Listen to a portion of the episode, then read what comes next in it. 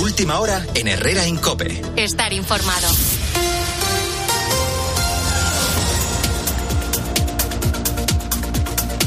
Anticorrupción pide al juez al frente de la investigación del caso Coldo que prohíba salir de España al empresario Juan Carlos Cueto el presunto cerebro de la empresa a la que se le adjudicaron los contratos con sobrecostes en la compraventa de mascarillas.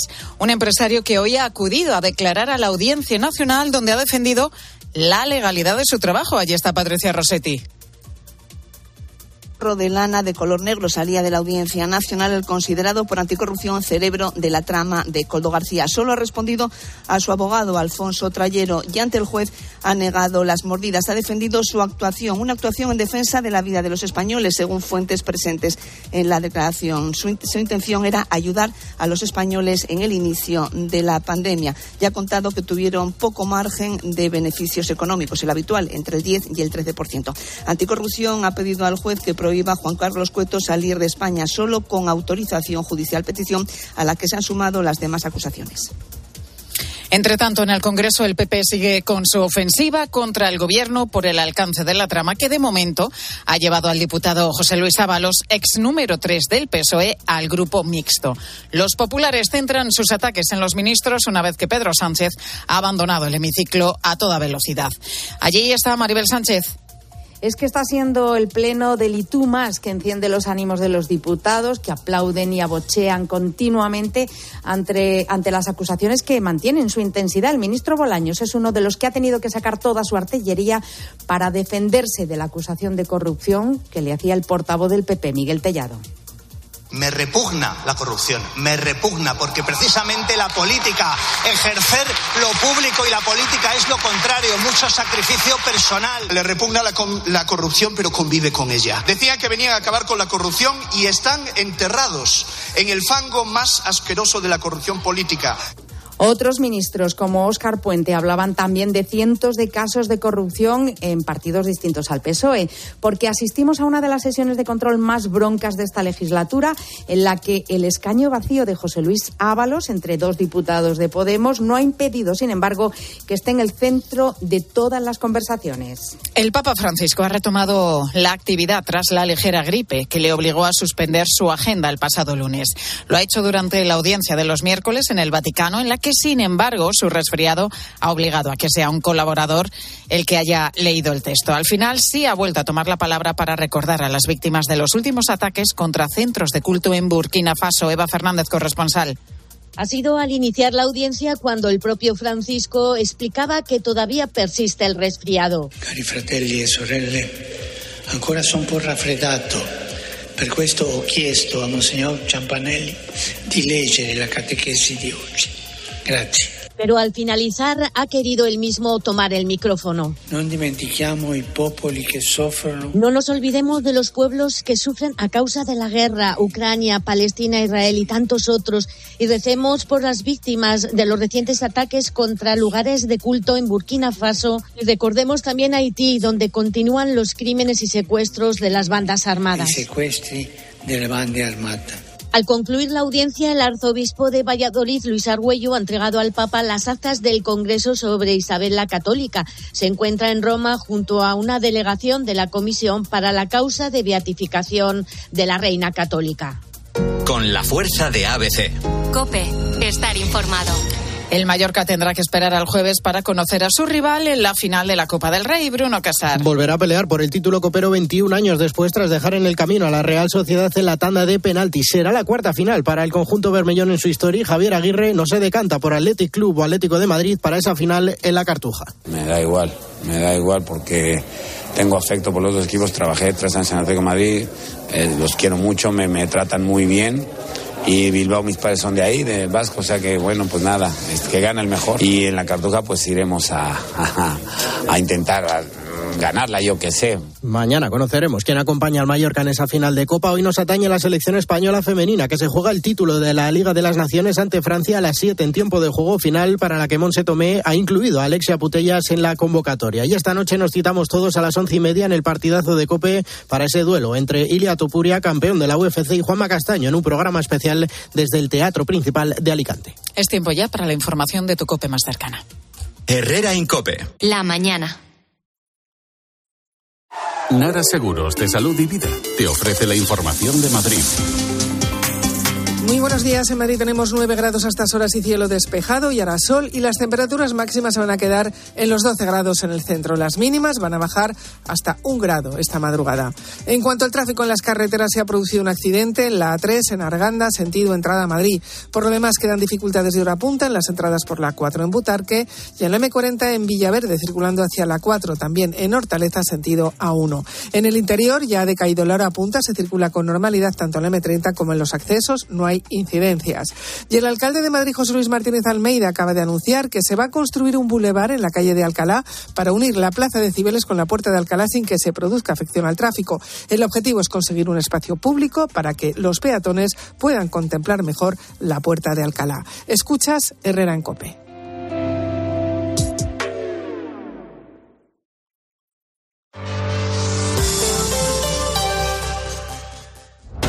Soy Ilia Topuria y lo voy a machacar en el primer asalto. Es el hombre del momento. La derrota no está en mi vocabulario. Y ha hecho historia.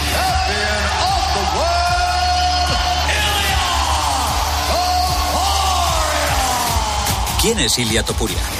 ¿Por qué su fama va más allá de lo deportivo? Si hubiera una revolución en el mundo, ¿qué lugar del mundo defendería? Mi casa, y mi casa está en España. Este miércoles, Ilia Topuria, el primer español campeón del mundo de la UFC en peso pluma, elige el partidazo de Cope para celebrar su título. Y nos recibe en su casa, en directo desde el Teatro Principal de Alicante, Juanma Castaño entrevista a Ilia Topuria.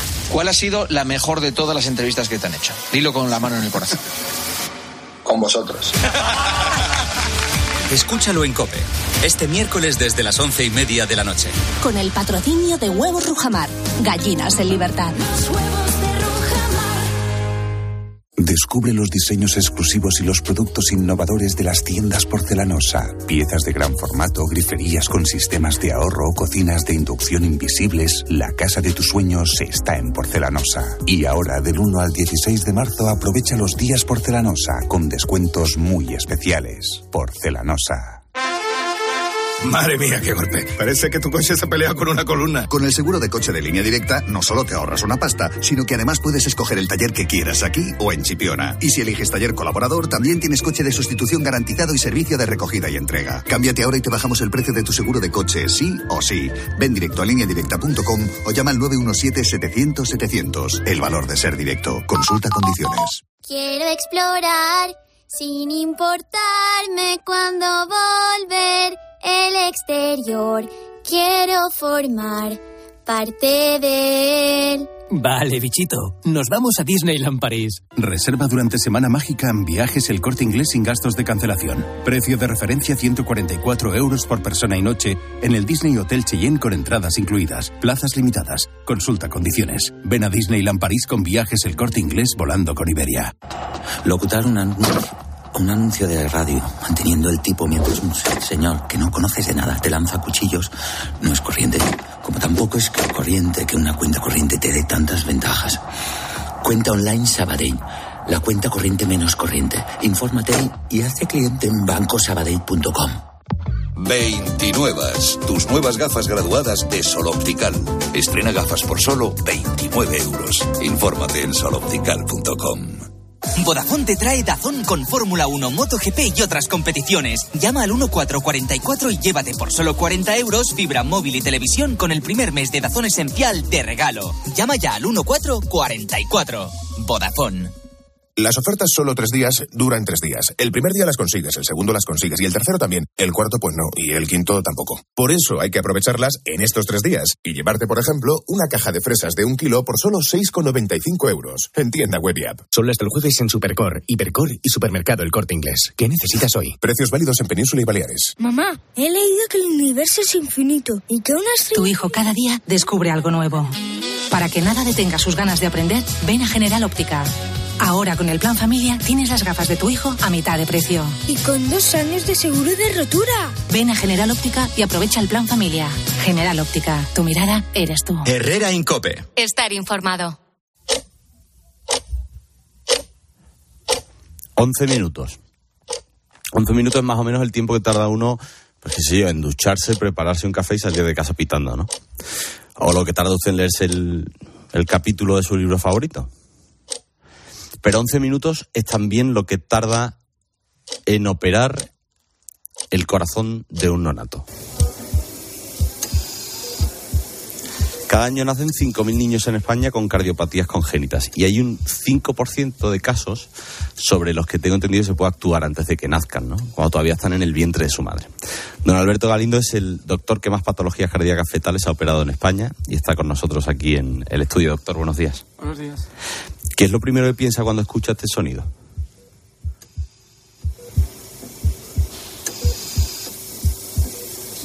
Bueno, es un corazón probablemente es el corazón de un adulto porque la frecuencia no es muy alta. Los fetos suelen ir a una frecuencia muy, muy, muy alta comparada, comparada con, la, con la nuestra. ¿Qué es un defecto cardíaco congénito y qué consecuencias puede tener en la vida de, de alguien? Bueno, es una, una pregunta de difícil de respuesta. Realmente las cardiopatías congénitas son los defectos estructurales del corazón o los grandes vasos que salen del corazón que en efecto afectan aproximadamente a uno de cada 100 nacidos vivos y mm, afortunadamente la mayoría de las veces eh, suponen pocos problemas para el desarrollo del feto, aunque sí pueden tener repercusiones en la vida infantil o incluso en la etapa adulta, porque bueno, las cardiopatías, dependiendo de su complejidad, pueden tener un impacto mayor o menor sobre la salud, sobre la salud y la, y la del individuo, ¿no? Pero hay un pequeño porcentaje de cardiopatías que, cuando las tiene el feto, en efecto pueden condicionar gravemente su cantidad y calidad de vida, ¿no? De tal manera que son esas cardiopatías en las que nosotros intentamos modificar la historia natural con el fin de aumentar las posibilidades de supervivencia del recién nacido y de que su calidad de vida sea más comparable a la de un niño sano. ¿Cuándo se decide em, que hay que operar a un niño? Bueno, a un nonato. Bueno, esto eh, realmente, como bien decías, Alberto, son muy pocas las cardiopatías sobre las que nosotros podemos intervenir prenatalmente. En la mayoría de los casos no, no, no tiene sentido que hagamos nada prenatalmente porque eh, los recursos que hay terapéuticos postnatales dan muy buen resultado. Eh, ¿Cuándo decidimos intervenir? Bueno, lo primero es primero hacer el diagnóstico prenatal, identificar que en efecto ese niño tiene un problema en el corazón durante las ecografías que hacemos a su madre durante la gestación. Y una vez identificado el problema, tenemos que ver si realmente cumple los criterios que le hacen candidato idóneo para hacer la intervención, que han de ser son unos, unos criterios muy estrictos que de alguna forma nos dejen claro que de no hacer nada, ese niño en su historia natural va a acabar eh, con un corazón eh, con unas limitaciones funcionales muy importantes eh, para el día de mañana. He dicho que, se tarda 11 minutos en operar a un, a un neonato. ¿Cómo es la, operación? ¿Cómo se opera a un feto que está todavía dentro del vientre de su madre? Bueno, la intervención en sí misma dura poco, pero dura mucho lo que es la preparación de la intervención. Porque para poder nosotros actuar sobre el corazón del feto es necesario que el feto esté colocado en una determinada posición cosa que es difícil conseguir en un individuo, en un paciente que está dentro de otro paciente, que esta es una de las peculiaridades que tiene la cirugía fetal, es decir, que tenemos que intervenir a un niño, a un, a un feto que está dentro de otro paciente. Entonces, colocar a un feto en la posición idónea no es sencillo y muchas veces lo que más tiempo consume de la intervención, conseguir que esté, insisto, bien colocado para poder acceder con seguridad al corazón. Una vez que el niño está bien colocado y accedemos con la aguja dentro del corazón, es cuando la intervención eh, tiene que ser rápida porque no podemos estar mucho tiempo con esa aguja dentro del corazón. Entonces, esos son los 11 minutos que dura la intervención. Pero realmente, si contáramos todo el tiempo que conlleva la preparación de la intervención, es bastante más tiempo. Y, yo, claro, cuando me encuentro con, el procedimiento, eh, pienso en, bueno, pues la aguja lleva una cámara para saber dónde hay que pinchar y dónde hay que actuar. ¿Cómo se guía para encontrar el corazón del feto? Eh, sí, es una pregunta también excelente. el control es eh, mediante ecografía, una ecografía transabdominal a través de la, de la piel de la madre, que es la que nos permite ver por dónde está la aguja y dónde está y dónde que estamos haciendo estamos accediendo directamente a donde nosotros queremos acceder. Es un control por tanto decimos eco guiado con control ecográfico y no tenemos ninguna cámara en la aguja. En la aguja lo único que tenemos digamos que a través de la aguja lo que hacemos es pasar un catéter un catéter muy fino que tiene un balón en su extremo distal balón que inflamos justo cuando estamos colocados en la estructura que queremos abrir. Porque, bueno, no lo hemos dicho, lo decimos ahora, realmente lo que hacemos es abrir unas válvulas cardíacas que están cerradas. Sabemos que esas válvulas, cuando es que son las válvulas cardíacas, son como si fueran puertas que han de permitir la entrada y salida de sangre. Cuando esas puertas están cerradas, cuando esas válvulas están cerradas, las estructuras que están conectadas con esas válvulas pueden sufrir cambios irreversibles en el corazón. Y eso es lo que pretendemos evitar. ¿Cómo de grande es el corazón de un neonato? Pues depende de la edad gestacional, depende del tamaño del, del, fetito, pero generalmente cuando hacemos las intervenciones son tamaños pequeños. Siempre decimos, para que la gente lo entienda, que aproximadamente en la semana 20 de embarazo, es decir, en el centro de la gestación, de las 40 semanas que tiene la gestación, en la semana 20 el tamaño del corazón más o menos equivale al tamaño de la moneda, una moneda de un euro. Wow. Entonces, tirar es complicado, entiendo. Claro, eh, sí, pero generalmente la gente que nos dedicamos a esto tenemos la, el hábito de introducir, eh, digamos, agujas, otros, eh, otros dispositivos dentro del útero de la, de la gestante para hacer diferentes procedimientos o diagnósticos o terapéuticos casi todos con control ecográfico y por tanto uno tiene la experiencia, las habilidades necesarias para poder hacer este tipo de intervenciones. ¿Cuál es el, mayor riesgo de, la operación o en la operación? El mayor riesgo que corre es fundamentalmente el, feto que fallezca, el feto como consecuencia de la intervención. Estamos hablando de fetos tremendamente inmaduros, semana 20, 22, 23 de gestación, eh, que además son fetos enfermos porque tienen un problema en el corazón y eso hace que su tolerancia a este tipo de intervenciones sea pues, una tolerancia que no es la que podemos tener cualquiera de nosotros.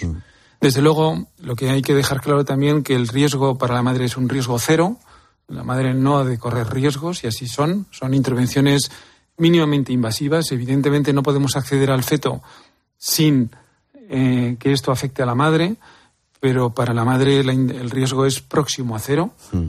y para el feto es eh, el principal riesgo es que fallezca como, como consecuencia de la intervención. Doctor, tengo entendido que esta intervención solo se realiza en dos lugares en España, que es en el Clínic de Barcelona y en el 12 de octubre, si me Sí, somos los dos centros que tenemos un programa estable de intervencionismo cardíaco fetal. Hay otros centros también en, la península que han hecho alguna intervención más esporádicamente, pero los que disponemos de mayor casuística mm. en el país estamos en Barcelona y aquí. ¿Recuerda la primera operación que hizo? Sí, claro. ¿Me da cuenta? Bueno, era concretamente para abrir una válvula pulmonar de un fetito en el año 2007. Han pasado ya casi 17 años.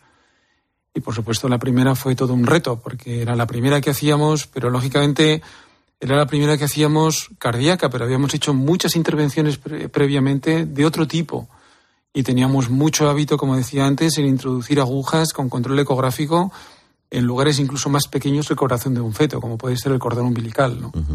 Por tanto, la experiencia la teníamos, el conocimiento en la historia natural de las cardiopatías también, y por lo tanto el equipo, porque esto lo hacemos un equipo, no lo hace una sola persona, el equipo tenía lo que ha de tener, que es la experiencia, el conocimiento, los recursos para poder este, hacer este tipo de intervenciones. Pero siempre hay una primera para cualquier grupo en el mundo, ¿no?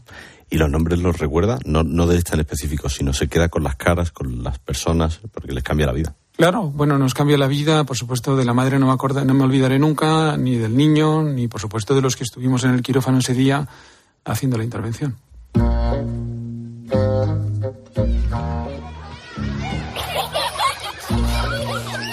Me entero al quinto mes de embarazo. Eh, hasta ahí venían todos los estudios normales y en el quinto mes detectan el tema cardiológico. Esto había que corregirlo y la única corrección que tenía era quirúrgica. No podía entender qué había pasado en el momento que se formó el corazón. Hoy Toby está, está muy bien. El corazón, después de haber sido operado, ya está, ya está corregido. Es un león, es un luchador y estoy muy orgullosa de él. Vamos a escuchar la historia de Toby. Em, claro, yo, yo entiendo que cuando pasan 17 años, 10, 5 o 2, y, usted ve a un niño que ha operado dentro del vientre de su madre correr, feliz, eh, no sé qué le pasa por, por la cabeza. Bueno, pues se pasan muchas cosas, porque, bueno, pues damos, damos, no sé, las gracias a la medicina, a la medicina que tenemos hoy en día que permite hacer cosas extraordinarias y modificar la historia natural de algunas enfermedades que, como decía al principio, dejadas a su libre evolución, condicionan un escenario para el paciente, digamos, eh, no deseable, ni en términos de mortalidad ni de, ni de, secuelas. Por tanto, uno pues se alegra de que las cosas hayan ido tan bien. También se acuerda de aquellas veces en las que no ha ido bien, porque esto hay que tener los pies en el suelo y saber que esto no siempre da el resultado que se persigue y cuando no es así, pues nos frustra muchísimo. Y también te acuerdas, y esos también, te acuerdas de los que han ido bien, pero también te acuerdas siempre de los que no han ido bien. Y esos son los que hemos de tener también bien presentes, ¿no? Y también te acuerdas de todo el itinerario terapéutico que estos niños han de seguir, porque esto también lo dejamos claro a los padres cuando hacemos este tipo de intervenciones antes de que el niño nazca, que la intervención prenatal no es la única intervención que vamos a hacer a la criatura. Es decir, ese niño muy probablemente eh, requerirá más intervenciones una vez que haya nacido. La que persigue, lo que perseguimos prenatalmente es, de alguna forma, que nazca en mejores condiciones ese niño de las que nacería si no hiciéramos la intervención. Pero somos únicamente los primeros de un itinerario terapéutico, pero no los últimos. Doctor Don Alberto, he, investigado pues, de su historia por saber de dónde venía su vocación por la medicina y, me encuentro con que de manera ascendente no tenía nadie en su familia que hubiese practicado la medicina. Y, me encuentro con una historia, me gustaría que me contase eh, quién fue su hermano Ignacio. Mm. Bueno, mi hermano Ignacio fue un niño que nos cambió la vida a todos, a mis padres, por supuesto, a mí, que era el hermano mayor, a mi hermana pequeña, que estaba Ignacio, que es como se llamaba, estaba entre nosotros dos. Era un niño que nació pues en una época donde no había ni diagnóstico prenatal, ni había, por supuesto, terapia prenatal, ni había, tampoco era, hubiera sido candidato a hacer nada, era un niño con, con un síndrome malformativo que conllevaba retraso mental y una serie de anomalías anatómicas y que falleció cuando tenía 12 años y yo tenía entonces casi 17 y bueno, pues nos cambió la vida, como decía, es decir, y siempre me planteó, cuando ya estaba casi a la entrada de la universidad, el, el, porqué de estas cosas, ¿no? El por qué yo había tenido la suerte de haber nacido normal y él no. Mm. Y cómo podíamos de alguna forma ayudar a, a, estos niños, ¿no? Y si hay una medicina que pueda permitir que estos niños nazcan en mejores condiciones de las que tuvo él, momento en, el, en, una, época de la medicina donde no había aún los recursos que tenemos hoy en día, afortunadamente, y que permiten hacer cosas, como decía antes, muchas veces casi extraordinarias por pacientes que antes pues, no mm. recibían esas atenciones. Acaba de decir una cosa, porque él y no yo, o porque él y no otro. Siendo médico y doctor y, viendo tantos casos, ¿el mundo le parece más injusto a alguien que se enfrenta con estas paradojas de la vida, ¿no? Bueno, supongo que tendrá toda una justicia y una explicación. Nosotros la intentamos eh, intentamos eh, alcanzar una explicación a las cosas que nos suceden. No siempre lo alcanzamos, no siempre la tenemos. Y intentando con ello, además, si tenemos explicaciones, poner eh, remedios para que esas cosas no sucedan, ¿no? Pero no siempre lo conseguimos. La medicina tiene todavía mucho recorrido por delante para intentar, bueno, pues evitar, si es posible evitarlo, este tipo de cosas, pero probablemente no lo sean en un 100% de los casos, que debemos entender que estas son pues producto de la propia naturaleza. Los errores, podríamos decir, reproductivos o estas anomalías reproductivas forman parte de la propia imperfección del ser humano y hemos de contar que somos así de imperfectos y no podemos luchar contra ello. Doctor, ¿10 kilómetros corre todos los días? Sí. Todos los días. Prácticamente. ¿Qué consejos nos da para nosotros, a los que nos, escuchan, nos están escuchando ahora mismo, para mantenernos sanos y bien? Bueno, el ejercicio, el ejercicio es una de ellas, el ejercicio es una de ellas, desde luego, para lo cual hace falta fuerza de voluntad. Eh, los días míos tienen 24 horas, supongo que como los de todos, y es encontrar el acomodo en el día, por la tarde, por la mañana, por la noche, a la hora que sea para hacerlo y tener la cabeza sana, estructurada, amueblada, a lo cual el deporte ayuda muchísimo. Yo el deporte lo utilizo como un arma terapéutica que equilibra mi cabeza claramente y cuanto más cansado estoy, más lo necesito ir a correr y es una, una práctica que recomiendo a todo el mundo, sea el que sea el deporte. Yo corro, pero vale cualquier cosa.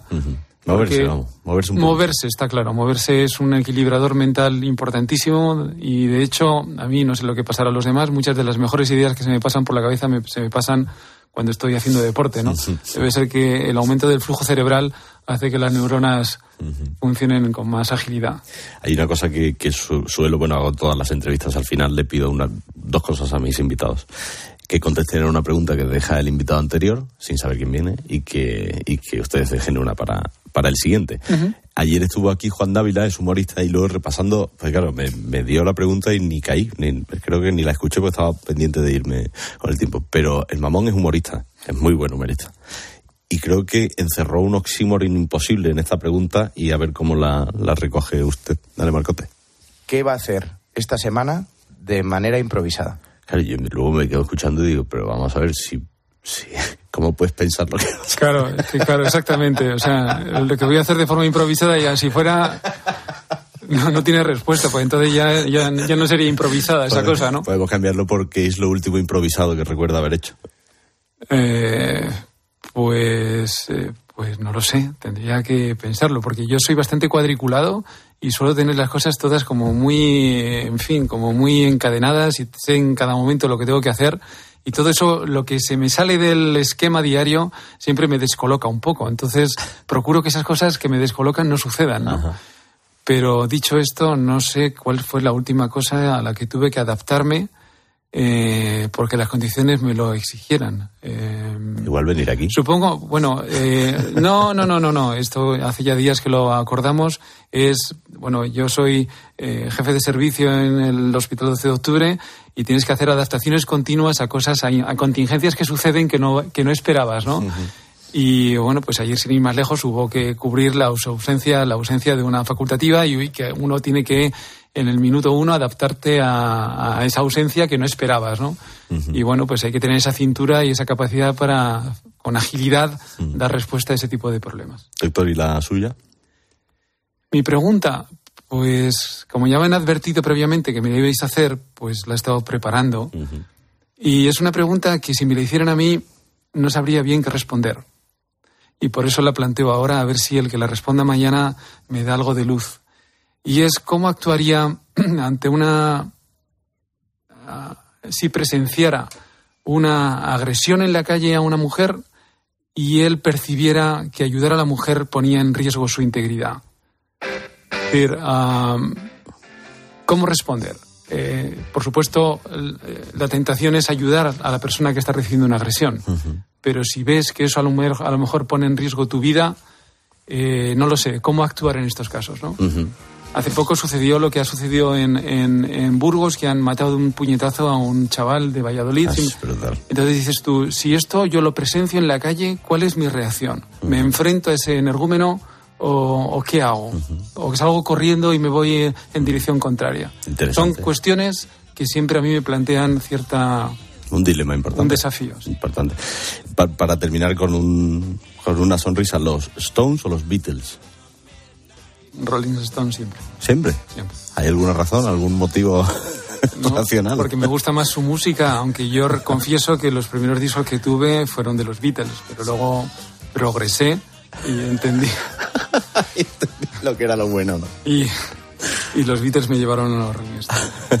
Doctor Alberto Galindo, muchísimas gracias por estar con nosotros esta mañana. Muchas gracias a vos. Chao, chao.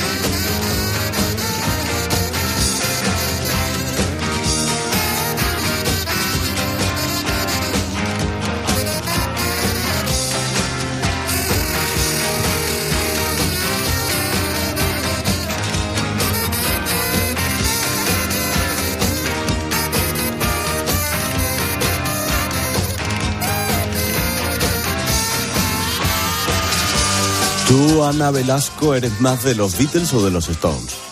de los Beatles. Yo también, ¿eh? Yo también. Eso es lo que le decía don Alberto aquí delante, pero soy mucho más de los Beatles.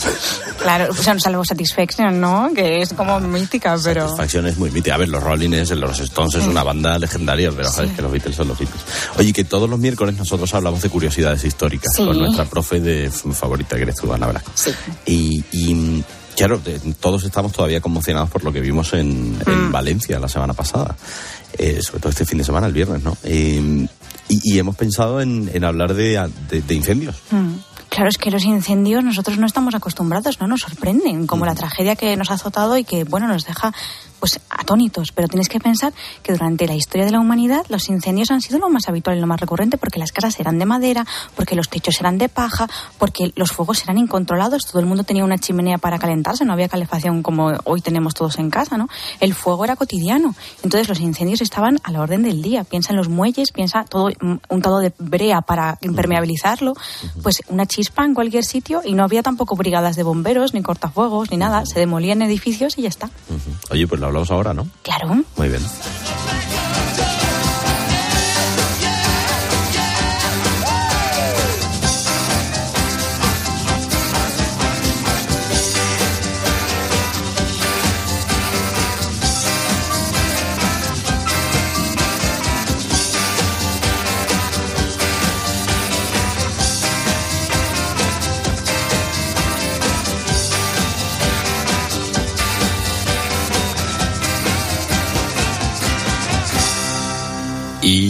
Y ahora Tony me tiene que contar algo buenísimo del héroe Merlín.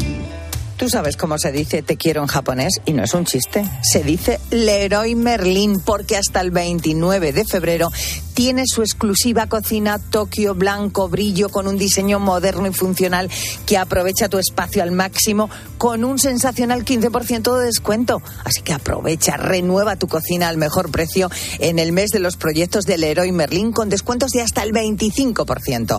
Compra en leroymerlin.es en su app, por teléfono o en tienda. Leroy Merlin. Un hogar no nace, un hogar se hace. Herrera Incope. Escuchas Cope. Y recuerda, la mejor experiencia y el mejor sonido solo los encuentras en cope.es y en la aplicación móvil. Descárgatela.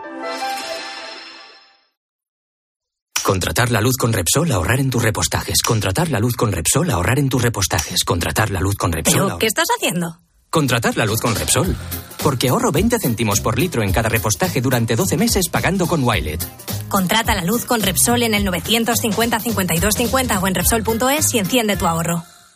La avería del coche, la universidad de Ana. No sé cómo voy a llegar a fin de mes. Tranquilo. Si alquilas tu piso con alquiler seguro, puedes solicitar el adelanto de hasta tres años de renta para hacer frente a imprevistos económicos o nuevos proyectos. Infórmate en alquilerseguro.es o en el 910-775-775. Alquiler Seguro, la revolución del alquiler. Cuando Berta abrió su paquete de Amazon, se le aceleró el corazón. Pantalla LCD y seguimiento de la frecuencia cardíaca. La pulsera de actividad se clasificó en su corazón por su calidad y su precio. Cinco estrellas de Berta. Productos estrella a precios estrella. Empieza a buscar en Amazon hoy mismo. ¿Te imaginas que la mejor economista del mundo te lleve la contabilidad familiar? Pues ahora Acciona Energía, la mayor compañía energética del mundo que solo opera en energías renovables, te instala los paneles solares en tu casa y pone toda su energía a tu servicio a un gran precio. Aprovecha y hazte autoconsumidor. Entra en Hogares Acciona Energía e infórmate. Te lo digo, te lo cuento. Te lo digo. Estoy harto de cambiar de compañía cada año para poder ahorrar. Te lo cuento. Yo me voy a la mutua. Vente a la mutua con cualquiera de tus seguros. Te bajamos su precio, sea cual sea. Llama al 91 555 5555. 91 555 5555. Te lo digo, te lo cuento. Vente a la mutua. Condiciones en mutua.es. Con Avis y viajes el corte inglés, tu fin de semana irá sobre ruedas. Haz una escapada en coche desde 25 euros al día en fin de semana y sin gastos de cancelación. Con Avis te sobrarán acompañantes para tus próximos viajes. Consulta condiciones en el corte inglés. Cada segundo de tu camino hacia la desconexión, cada momento al volante y cada año de Toyota Relax cuentan. Tu tranquilidad es lo más importante. Disfruta de hasta 15 años de garantía si realizas el mantenimiento anual en tu taller oficial Toyota. Cuando tienes un Toyota, relax. Mucho más fiable que pueden ser las redes sociales. Es lo que me pasa con Carlos Herrera.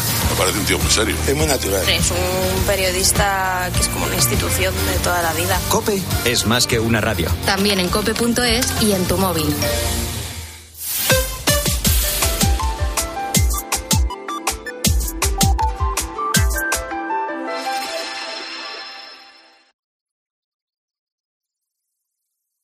Herrera Incope. Estar informado.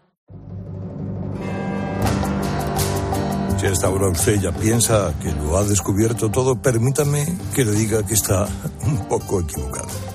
Aún hay por delante mucho que contarle en Herrera en Cope, así que vamos a aprovechar hasta el último minuto.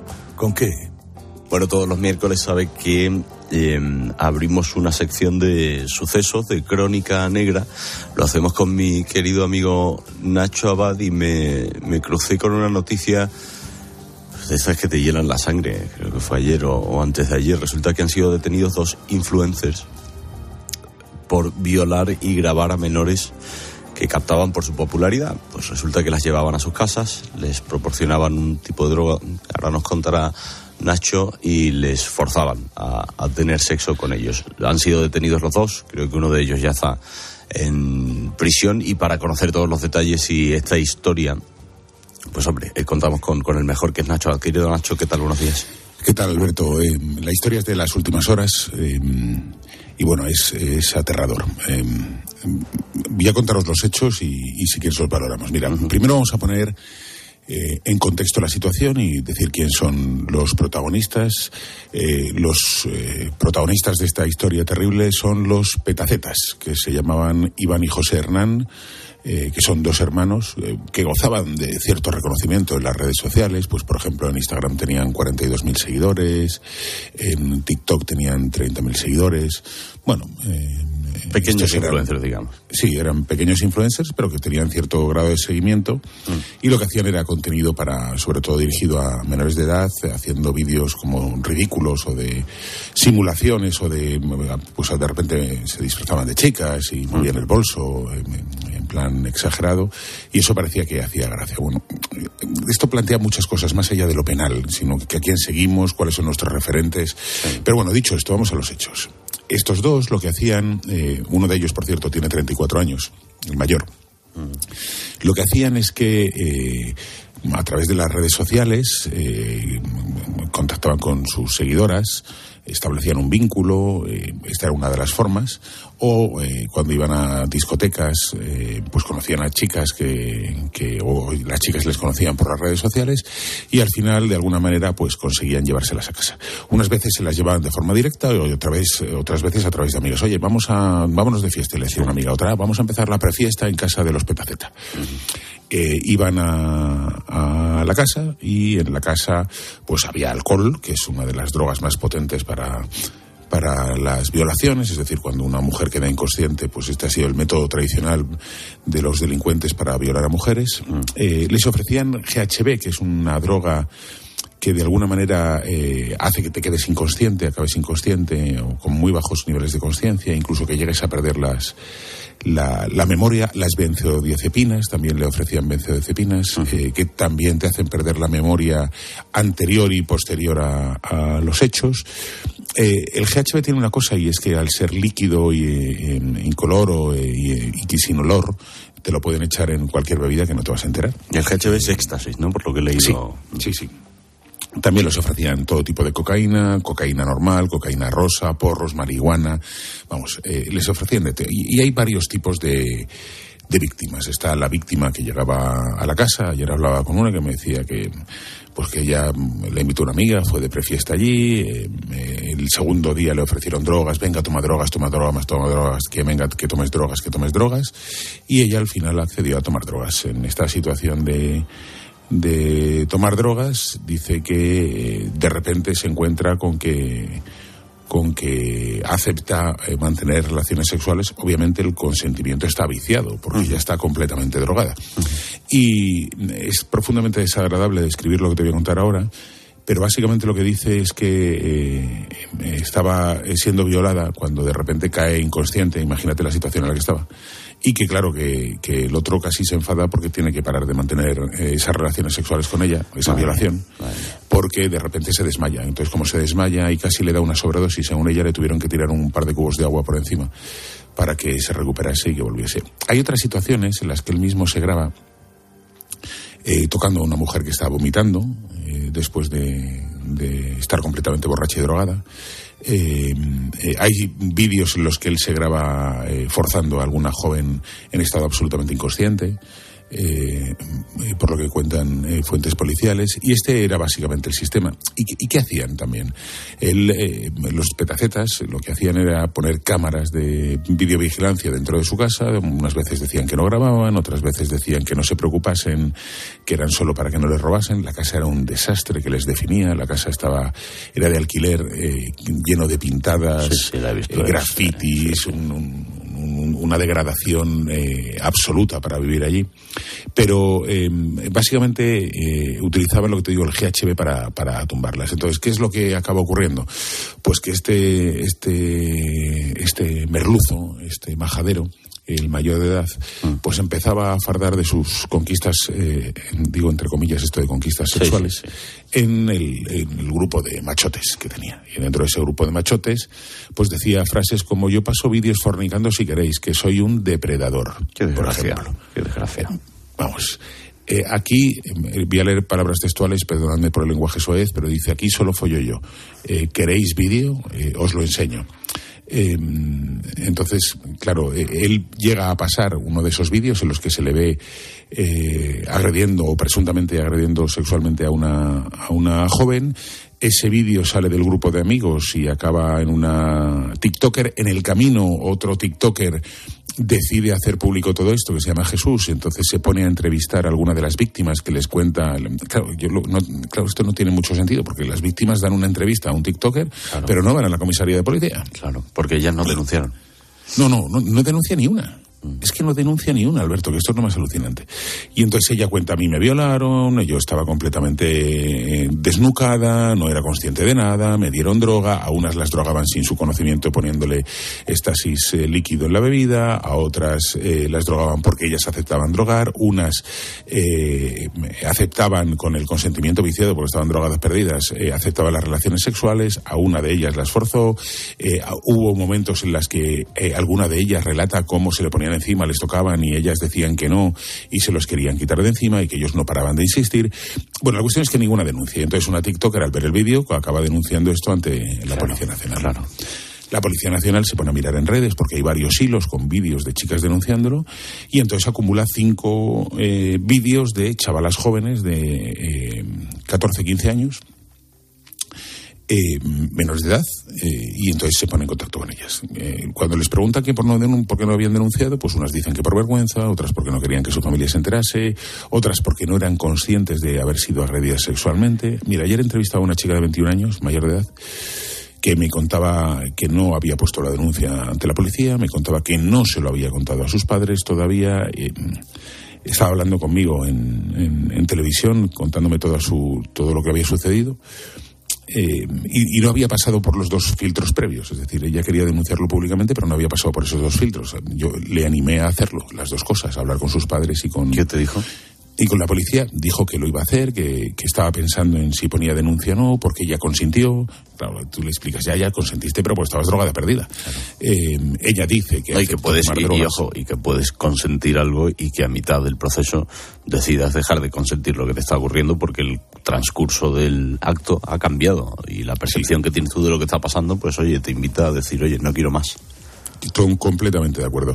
Eh, pero, pero más allá de eso, ella, se, de alguna manera se sentían culpables por haber aceptado esas, sí, sí. esas relaciones. No, y entiendo que también con mucho miedo de contarlo en casa, porque hay claro. drogas y porque son jóvenes y porque... Claro, porque claro, al aceptar el tomar drogas de forma voluntaria, ¿cómo le explicas a tu padre claro, claro. o a tu madre eh, esa sensación? ¿no? Eh, la cuestión es que al final eh, los cazan a los dos, entran en la casa, cuando entran en la casa hay una chica completamente drogada dentro que presuntamente podía ser una eh, potencial víctima de, de, estos dos depredadores. Eh, bueno, si sabemos lo que había pasado con las anteriores, intuimos lo que podía haber pasado con esta. Y, y, las imputaciones formales, con, cuando hablé con policía, me decía, mira, las imputaciones formales son las siguientes. Hay uno, el joven, que se le imputa una agresión sexual, pero al mayor, al, al de treinta y tantos... Es el que comparte el vídeo, además. ¿no? Esto es, se le imputa un delito contra la salud pública por el tema de que pasaba drogas. Incluso en algún vídeo llega a reconocer que traficaba con drogas. Un delito de pornografía infantil. Un delito de exhibicionismo. Un delito de agresión sexual sin penetración. Hay que explicar que eh, eh, ahora todo es agresión sexual. Esta sí. agresión sexual sin penetración se refiere a tocamientos. Dos delitos de agresión sexual con penetración. Esto se refiere a. em, a, eh, una, eh, al hecho de abusar sexualmente sin violencia e intimidación de una mujer que está completamente drogada y que no se entera de nada. Eh, y luego un delito de eh, violación, es decir, con violencia e intimidación. Entró hace una semana en prisión, una semana y media, ya está en libertad. Eh, con lo cual tenemos a los dos en libertad. Y claro, yo me pongo a pensar, Alberto, y reflexiono en voz alta y digo, ¿qué pasó con Dani Alves? Se le acusaba de un delito de agresión sexual. Eh, pasó hasta el juicio todo el tiempo en prisión provisional y yo estoy aquí leyendo un delito de violación, dos de agresión sexual con penetración, dos de agresión sexual sin penetración, exhibicionismo, pornografía eh, y, y delito contra la salud pública y están los dos en libertad y solo me caben dos cosas eh, que pensar bueno o que, o que, o que no tiene o que no o que, alguien se ha confundido o que o que la valoración de la prueba no es tal o que al- el hecho de que el consentimiento esté viciado pues a lo mejor no le ha parecido a, a su Pero tenía, tenía, tenía entendido, Nacho, y supongo que lo habrán puesto en libertad, que, que, que había ingresado en prisión el, el... Sí, sí, ingresó en prisión, pero es que ya ha salido, ya está en libertad. Claro, claro. Ya está en libertad y por tanto al estar en libertad eh, mm, poco se puede hacer. Eh, imagínate, eh, em, ayer la chica con la que hablaba a los 21 años me decía, no sé si voy a denunciar, creo que sí, que voy a denunciar. Le digo, ¿tienes amigas que les haya pasado lo mismo? Y dice, sí, sí, al menos tengo cinco amigas más, tres íntimas a las que les ha pasado lo mismo y que todavía no han denunciado. No, y además que alguien que, mm, como decías tú, como el sinvergüenza este, el que pasaba los vídeos, pues seguramente se piense que lo que está haciendo está totalmente, pues bueno, que no tiene nada de malo y pues, pues probablemente siga haciéndolo. O sea, es- es- no, no cabe en mi cabeza como... Bueno, en fin. Claro, que- la reiteración delictiva que se llama, que es una de las causas por las que uno puede quedar en prisión provisional de nuevo, ¿no? Pues eso, pues, pues que sí, tiene toda la pinta de que puede seguir respondiendo o, co- o cometiendo la misma conducta. Seguiremos atentos, Nacho, querido. Un abrazo fuerte. Abrazo enorme. Chao, chao. Hola, Ana Velasco. Hola. Hablamos de curiosidades históricas todos los miércoles.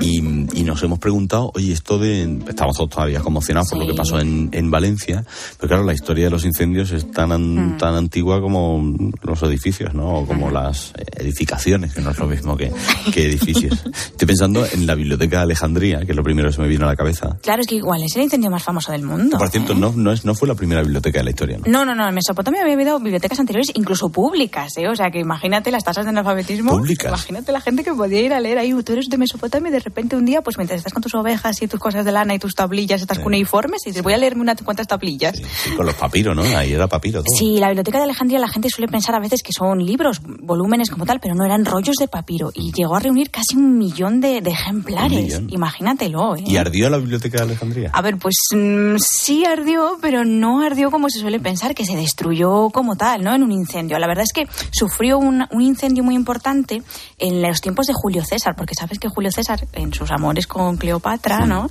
Eh, y, y el enfrentamiento que Cleopatra tenía con su marido y hermano, porque aquí las cosas no son sencillas. pues incendió sus barcos, el fuego se fue propagando para escapar de Alejandría y, y no estar cercado. Eh, los fuegos se fueron propagando y llegaron a la biblioteca y se quemó bastante. Lo que pasa es que se cree que se pudo reconstruir. Esto pasó en el año 48 antes de Cristo, o sea, en tiempos de Julio una César. pregunta, la biblioteca Alejandría, Alejandría es de Alejandro Magno, que Sí. cuando pasa por allí, pues funda la, la Sí. ciudad, creo que fue la primera Alejandría que funda de Sí. todas. Lo que no me queda claro es si la biblioteca es de Ptolomeo, si es de... Claro, la ciudad de Alejandría viene por Alejandro Magno, pero sabes que Alejandro Magno muere en definitiva sin herederos. Y el que le sucede, bueno, van a haber una, va a haber una pugna ahí con sus generales y no se sabe muy bien quién fundó la biblioteca de Alejandría, se sabe que es en el siglo III antes de Cristo, quizás el primer Ptolomeo, no me hagas bromas con el nombre. Porque te voy a hacer. que te veo venir. O su hijo, que es Ptolomeo II, ¿no? No se sabe muy bien. Y lo que sí que se sabe es que ellos continúan la tradición de Alejandro de extender la cultura griega griega. Y por cierto, te digo que la biblioteca consiguió muchos papiros, pero con muy malas artes. ¿En plan? ¿Por qué? Pues lo robaban. ¿Cómo que lo Decían, robaban? vamos a hacer una copia. Y en realidad se quedaban con el original y devolvían la copia. ¿Ah, o sí? lo devolvían, claro. Eso. Vale, pero y, y entonces Sí. est- estábamos en el que Hubo un Julio César, incendio. claro, Julio- Hubo un incendio, incendio. en Alejandría. Sí, en la Alejandría y se extendió a la biblioteca. Lo que pasa es que no la arrasó, como se suele pensar. De hecho, la, la biblioteca siguió hasta el siglo VII. Ah, sí. Claro, o sea, lo que pasa es que, claro, una vez que Julio César conquista Egipto para Roma, pues la biblioteca de Alejandría, igual que toda la ciudad de Alejandría, entra un poco en decadencia, ¿no? Sí, los, sí. los Césares, el César, luego los emperadores, porque sabes que Julio César no es el primer emperador, eh, van a, bueno, pues claro, van a pri- privilegiar Roma, lógicamente, no Alejandría. Entonces la biblioteca, bueno, pues eh, y además pasa otra cosa que es que lo que sí que acaban es con la segunda biblioteca más grande del mundo, que también no va a ser por un incendio, la biblioteca de Pérgamo, Ah. sino porque se supone que Marco Antonio le regala en compensación por este incendio 200.000 papiros a Cleopatra. Y luego ya te digo, va a ir pasando los siglos, va a haber decadencia, va a haber problemas entre los cristianos y también los paganos, va a haber demolición de templos, porque la biblioteca no era solamente una biblioteca, era un museion que estaba dedicado a las musas. Y bueno, al final en el siglo VII se cree que es cuando desaparece finalmente. Se entiende que es por las invasiones árabes. Pero bueno, ya habían pasado muchas cosas. Y se confunde la leyenda con el incendio de la biblioteca de Constantinopla, que era el imperio romano de Oriente, el imperio bizantino, lo que hoy es Estambul, en Turquía, y que esa sí que fue arrasada me lo sé, ahí es cuando cambia del papiro al pergamino, que no era lo mismo, que Eso eran es. materiales distintos. Eso sí, es, sí. eso es. Claro, el papiro era mala conservación, el pergamino también te digo que era un drama. Sí, ¿no? bueno, pero vamos con otra cosa, porque esto sí que me interesa mucho, Sí. esto que me has traído en el guion, esta propuesta de hablar de, de Nerón, que de Nerón se ha escrito muchísimo, pero hay muchas cosas infundadas, ¿no? De, de- de mitos y creencias y leyendas, y una de ellas es que en su locura eh, eh, incendió su propia ciudad, incendió Roma. Hubo un incendio en Roma en época de Nerón, pero incendió Roma. No, o sea, es que Nerón ni estaba en Roma durante el tiempo del incendio. Lo que pasa es que la gente ha, ha corrido la leyenda esta de que estaba el hombre ahí tocando la lira. Y claro, también te digo que es que Nerón aprovechó el incendio para construirse un palacio, la Domus Aurea. Claro. Que imagínate las dimensiones de la Domus Aurea para que el Coliseo, o sea, el Coliseo era el estanque. ¿Qué dices? Claro, es que el palacio tenía 120 hectáreas. ¿Qué dices? Y con la excusa del incendio dijo, vamos a poner impuestos a las provincias pues de fuera de Roma, ¿no? Sí. Y se construyó su casa. Oye, ¿y ese domo sigue en pie? O la- Hay la- restos, el se han encontrado claro. algunos restos y cada vez se van a descubriendo más, porque ya sabes que en Roma tú abres y sacas, como están haciendo la eterna ampliación esta del metro, siguen excavando la línea 1, la línea 2, la línea 3, ojalá lleguen en algún momento, Oye, y están ahí eh, encontrando cosas. Hemos hablado de, Sí. de la antigüedad, pero vamos a avanzar un poco en el Sí. tiempo, porque estoy pensando en otro que destruyó toda una ciudad que fue la de Londres en el siglo XVII, mediados del siglo XVII. más En un año dramático, 1666, el año Uh. del diablo, ¿no? Hubo un incendio en Londres brutal, absolutamente brutal. O sea, claro, es que piensa que una chispa en una chimenea provocó que 70.000 de las 80.000 personas que había en Londres perdieran su casa. 70.000 de 80.000, Claro, el o sea, 90%. el 90%. O sea, es que es una cosa absolutamente brutal, ¿no? Y el incendio es muy recordado. De hecho, cambió las normas de la edificación, cambió las normas de cómo se construía. ¿En qué sentido? Pues básicamente se intentó eliminar las casas estas de madera con techos de paja y que se impermeabilizaran con brea. Y también las barriadas que había en torno al Támesis se intentaron racionalizar un poco. Piensa que todo esto no sirve de nada en la revolución La industrial. brea exactamente que es, que es que no... ahora La brea no- es como el petróleo, el- eh, se calafatean los barcos y las cosas para, Ah, para, mm, y que el agua no entre, es impermeable. Sí, como impermeable. Claro, pero es petróleo. O sea, claro, entonces acercas una chispa y, ¿Y, y cómo arde. se recupera una ciudad tras que el 70% de su gente... Pues es- malamente, la verdad, muy malamente. Se intentó construir de nueva. De hecho, Londres es una ciudad completamente nueva, no tiene prácticamente nada medieval y piensa que la muralla medieval obligó a que mucha gente, no, no hubo tantísimos muertos, ¿eh? pero sí que hubo que mucha gente pereciese o, o estuviese herida por las llamas porque no podían salir, porque estaba como aquí en Madrid, que había cerca. De aquello que al Támesis y poco más, ¿no? Sí. Ya. Y algún... Estoy pensando en Chicago en el siglo XIX, 1871. Bueno, es que fue un incendio brutal porque piensa que Chicago es la ciudad de los rascacielos. Claro, ¿por qué es la ciudad de los rascacielos? Pues porque hay poco sitio, ¿no? Y se construyen en altura, pero también porque un incendio brutal arrasó la ciudad. Y cambió las normas de, eh, bueno, de la normativa antiincendios. Al año siguiente, de hecho, hubo otro incendio muy importante en Estados Unidos, en 1872, y se vio que todo lo que había no era, no era posible. Se constató que no había presión en las bombas de agua para sofocarlo. Y sobre todo que los vecinos tenían unas alarmas y la gente hacía falsas alarmas. ¿Cómo Entonces no les daban, alarmas? O sea, tenían unas campanitas en su casa, pero dentro de unas cajas. Entonces las pusieron una llave para que no hubiese graciosos que todos los días decían, ¡ay, hay fuego! ¿no? Entonces, claro, cuando hubo un incendio de verdad, la gente no tenía llaves. No podían tocar las alarmas y derruían los edificios con pólvora, con explosiones. O sea, que Entonces, hacemos, fue una locura. que, que hacemos el tonto desde hace tiempo, porque el- yo, el- cuando te metes en un ascensor siempre tienes ese especie de ímpetu de, de darle al botoncito de la alarma, que siempre hay un amigo imbécil que le da. ¿No, o sea, ¿no te ha pasado? Que uno Bueno. que dice, mira, jaja, y se ríe. Y muchas veces dice, tú verás tú como le das mucho al botoncito, se te va a quedar sin alarma y te vas a quedar aquí encerrado y te vas a enterar. Que, mm, oye, ¿y que vas a clase ahora? ¿Das clase hoy? Sí, ahora mismo. Cuando, en cuanto te deje, voy con mis bebés. ¿Cuánto tienen los bebés? Bueno, pues son de segundo de periodismo, así que ya están un poco mayorcitos. Mira, tanto como bebé, bebé, bebé. ¿Y hablas de curiosidades? ¿De, de qué les das exactamente clase? Es sobre la Unión Europea. Estamos hablando de la historia del fascismo y de la historia pues de los 27. Qué interesante. Sí, sí. Qué interesante. Bueno, Ana Velasco, que me alegro siempre de hablar mucho contigo. Yo más hago de hablar contigo. Porque la semana pasada tuve malito y no nos vimos. Ya que es la enfermedad, es la historia también. Piensa que estás viviendo en un tiempo en el que hay muchos beneficios, bueno, pues médicos, químicos y demás. Esta mujer tú le dices, no, mira, es que me, me rasco, me pica aquí. Y dice, ¿tú sabes que en el siglo te, te, te cogías y te rascaban ya? Ana Velasco, Te cortaba la corazón. pierna. Hasta el viernes, que es miércoles que Un viene. besito. Chao, chao.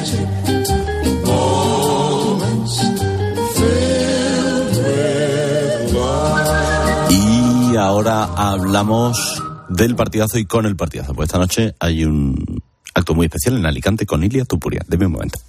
Estás escuchando Herrera en Cope. Y recuerda que si entras en cope.es, también puedes llevar en tu móvil los mejores contenidos con Carlos Herrera.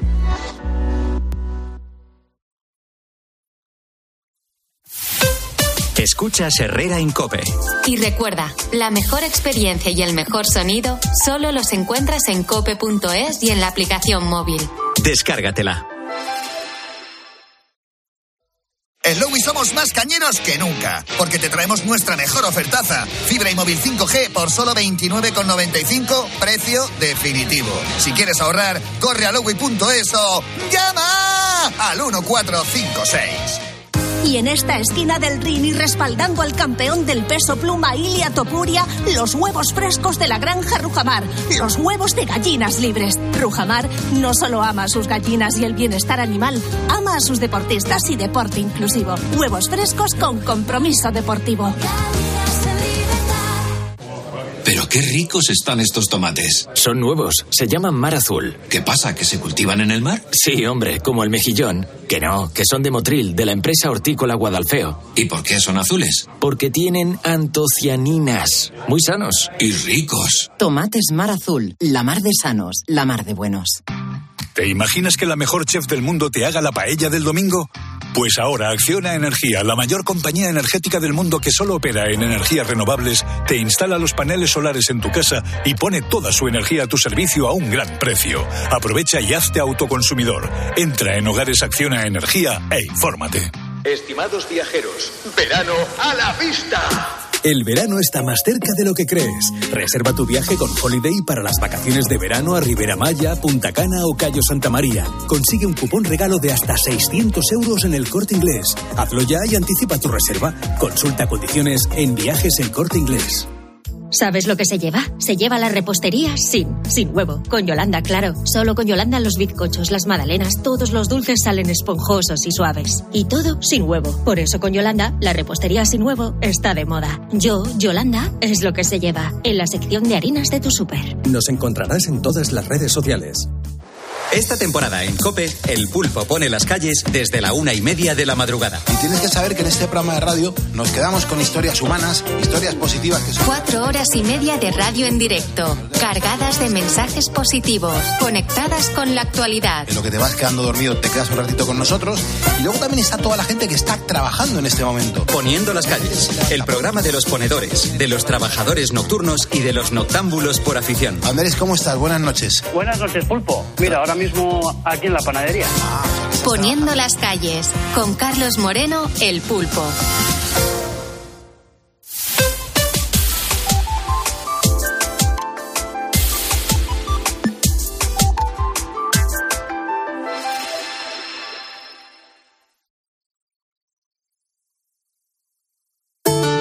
El ángel del Señor anunció a María. y concibió por obra y gracia del Espíritu Santo. Aquí está la sierva del Señor. Hágase en mí según tu palabra. y el Verbo se hizo carne. Y habitó entre nosotros. Dios te salve María, llena eres de gracia. El Señor es contigo, bendita tú eres entre todas las mujeres y bendito es el fruto de tu vientre Jesús. Santa María, Madre de Dios, ruega por nosotros pecadores, ahora y en la hora de nuestra muerte. Amén. Derrama, Señor, tu gracia en nuestros corazones, para que los que hemos conocido por el anuncio del ángel la encarnación de tu Hijo Jesucristo, alcancemos por los méritos de su pasión y su cruz la gloria de la resurrección.